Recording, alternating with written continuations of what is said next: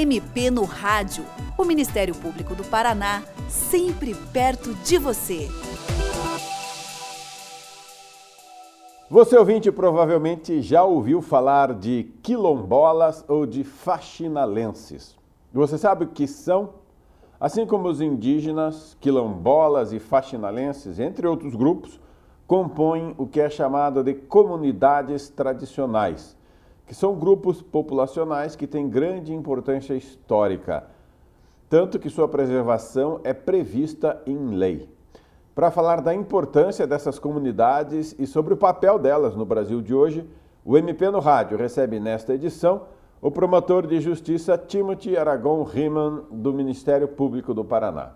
Doutor Timothy, para começar, explique, por favor, o que, é que são as chamadas comunidades tradicionais. Olá, Tomás. Olá, ouvintes. As comunidades tradicionais são grupos de pessoas que possuem um modo peculiar de vida, uma forma peculiar, o, específica pela qual eles se relacionam com a sua terra, com, as, com seus ancestrais, com seus antepassados e que também possuem uma tradição própria uma organização cultural diferentemente da nossa, que é uma a, a, somos a sociedade envolvente, a sociedade majoritária, que seguimos algumas linhas de pensamento, linhas de costumes, linhas de cultura. Eles possuem uma cultura própria, tradições próprias, uma natureza peculiar própria e a forma como encaram determinadas situações como a moradia, a propriedade, os costumes, a cultura, tudo isso de uma forma própria e específica. E qual é a importância de se proteger essas comunidades tradicionais e o que é que a legislação atual diz sobre isso? Bom, Tomás, é, o Brasil é um estado pluriétnico. O que, que isso significa? Significa que existem várias etnias, várias culturas dentro do, do, do, próprio Estado brasileiro. Né? O Brasil é como uma espécie de liquidificador, caldeirão cultural, assim, um termo popular, porque se mistura diversos modos de pensar de vida e de cultura. Nesse sentido, a importância da, da, proteção dessas comunidades tradicionais, como os povos faxinalenses, que são específicos aqui do estado do Paraná, os ciganos, o, os povos quilombolas e os povos indígenas, que quando nós falamos em comunidades tradicionais, logo vem à mente os índios, é, existem vários motivos pelos quais as comunidades tradicionais devem ser protegidas. O primeiro deles, sem sombra de dúvida, é a própria história do nosso Estado brasileiro, e a história dessas pessoas, porque sabe que o Brasil foi colonizado e que aqui haviam, antes da colonização pelos portugueses, já membros de comunidades tradicionais. O segundo é a preservação da identidade cultural dessas comunidades tradicionais. Com certeza, muitos desses saberes, desses, dessas experiências dessas comunidades estão até tombados pelo, como patrimônio histórico-cultural do, do, do país e não podem ser eliminados, extintos. E dentre outras situações, como por exemplo o respeito à igualdade, à diferença e à tolerância. Em tempos em que muito se cultua o ódio, infelizmente, por conta das redes sociais, dos veículos de comunicação, na era das fake news, da desinformação, o respeito à igualdade, à tolerância, a essa questão da, dos próprios, da própria forma como essas comunidades tradicionais se relacionam uns com os outros, para com as suas terras, para com a sua cultura, a sua família, a identidade linguística dessas comunidades tradicionais é muito importante. Há diversos dialetos indígenas, por exemplo, que infelizmente estão sendo extintos por conta dessa tentativa de imposição da sociedade envolvente, vamos dizer assim, do homem branco, com essas comunidades tradicionais. Na legislação, onde que essas comunidades estão protegidas? Primeiramente na Constituição Federal. A Constituição Federal de 1988 destinou um artigo específico aos povos e comunidades indígenas, onde prevê lá que as terras indígenas são propriedade da União, mas que os indígenas possuem a posse dessas terras. A Constituição também eh, protege as comunidades quilombolas no artigo 68 do ADCT da Constituição.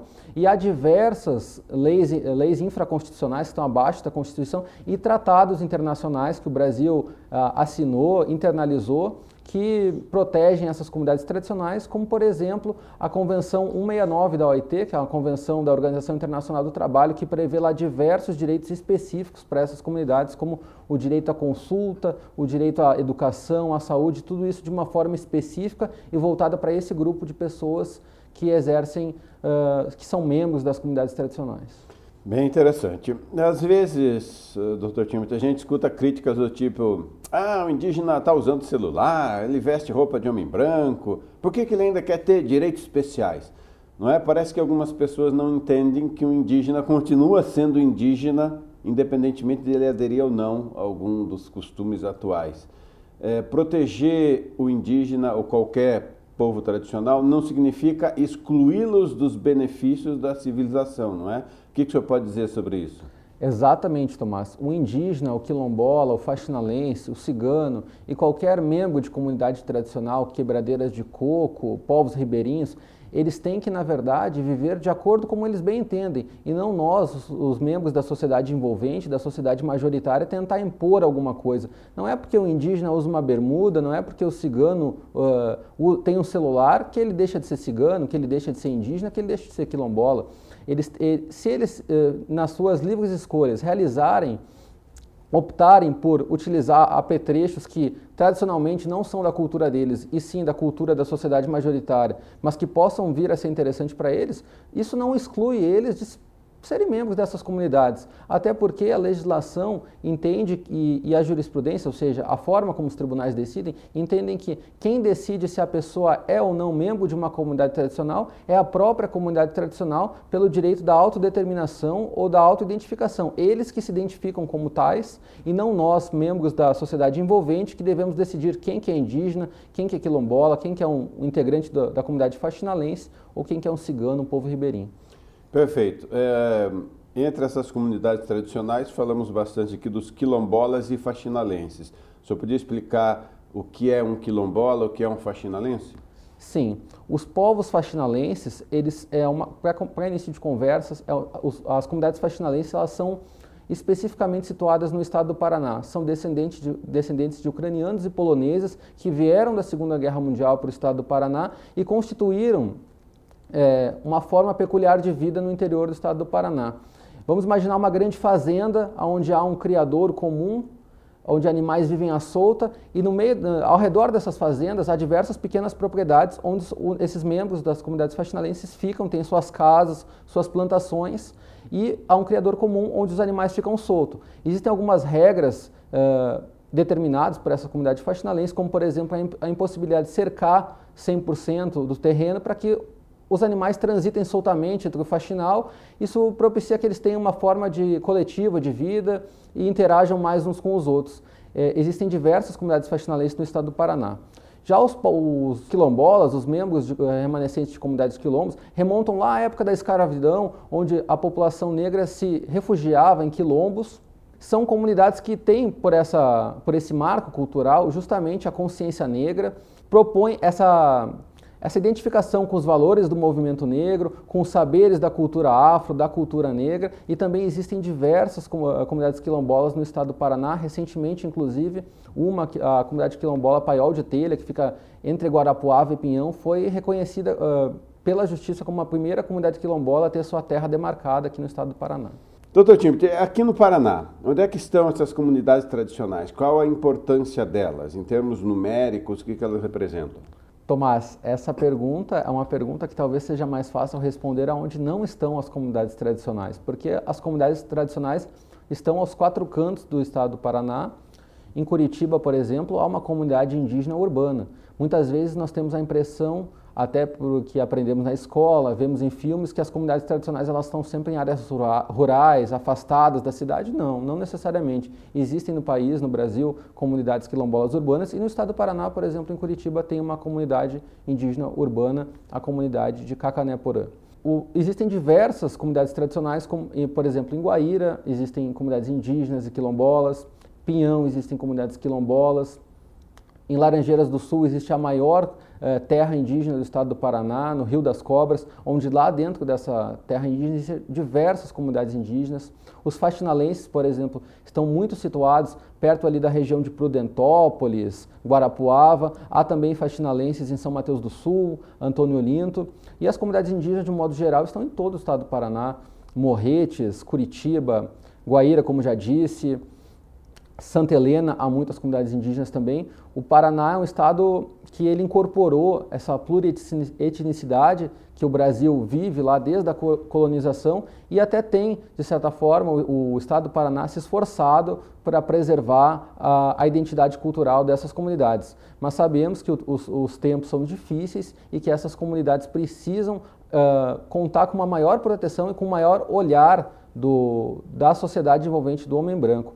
Uma frase que eu sempre gosto de dizer quando a gente trata dessas comunidades tradicionais é que nós não podemos medir a vida de, dos membros dessas comunidades tradicionais com a nossa régua, e sim com a régua deles, porque eles possuem uma forma de vida totalmente peculiar e diferente da nossa. Então não cabe a nós estigmatizá-los, é, atribuir algum conceito àquilo, mas apenas respeitar e fomentar que se aquilo traz felicidade para essas pessoas, que essas pessoas continuem vivendo dessa maneira. Perfeito. Existe um levantamento numérico em relação a essas populações? Existe, Tomás, mas fica complicado de falar porque os dados eles são muito, eles alternam muito. Uma hora existem 100 comunidades, outra hora 150, outra hora um pouco menos, porque o que, que acontece? Uma das características dessas comunidades também é a, é a transitoriedade, por vezes, de, de algumas comunidades. Então, um determinado grupo de indígenas da terra indígena X sai de uma terra por alguma desavença lá com parte da comunidade e vai para uma outra terra indígena. Então fica difícil catalogar é, o número dessas comunidades. Em 2018, em dezembro, eu estive no encontro das comunidades indígenas da região sul do país e, sem dúvida, lá existiam mais de 100 comunidades indígenas. Claro que contavam também com comunidades indígenas de Santa Catarina e Rio Grande do Sul, mas é, são incontáveis os números de comunidades tradicionais no, no estado do Paraná, até porque estão sempre surgindo novas comunidades e cabe ao Ministério Público ficar bem atento a isso.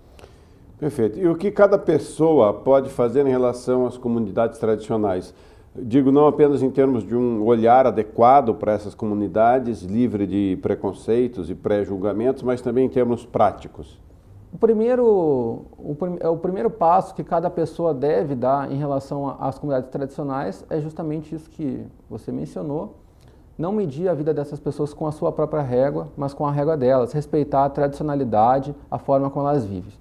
Por segundo, ficar atento e vigilante a qualquer violação de direitos que esses membros dessas comunidades estão sofrendo. Hoje, nós temos talvez um período onde essas comunidades estão tendo muitas retiradas de direitos e cada pessoa pode denunciar, é, principalmente ao Ministério Público, né?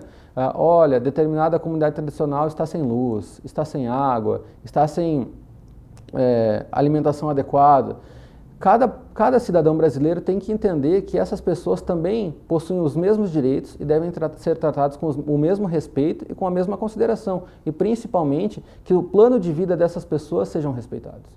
Perfeito. A partir do seu contato com essas comunidades, para encerrar, o que é que o senhor destacaria como as principais aspirações delas? Qual é a mensagem que esses grupos gostariam que a população ouvisse?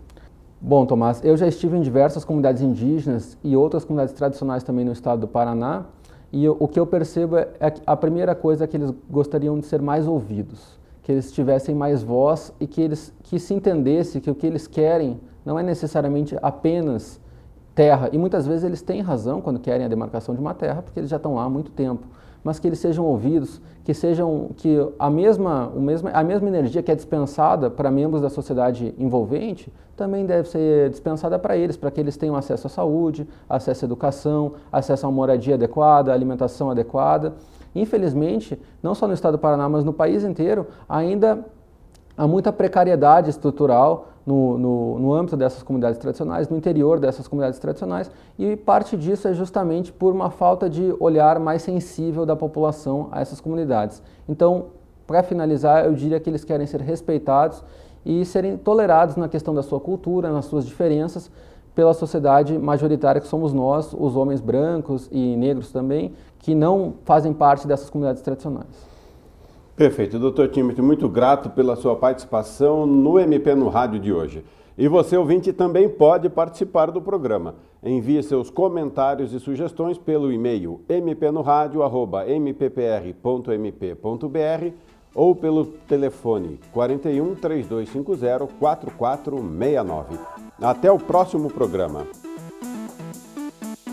Você ouviu MP no Rádio uma produção da Assessoria de Comunicação do Ministério Público do Paraná, com o apoio da FEMPAR.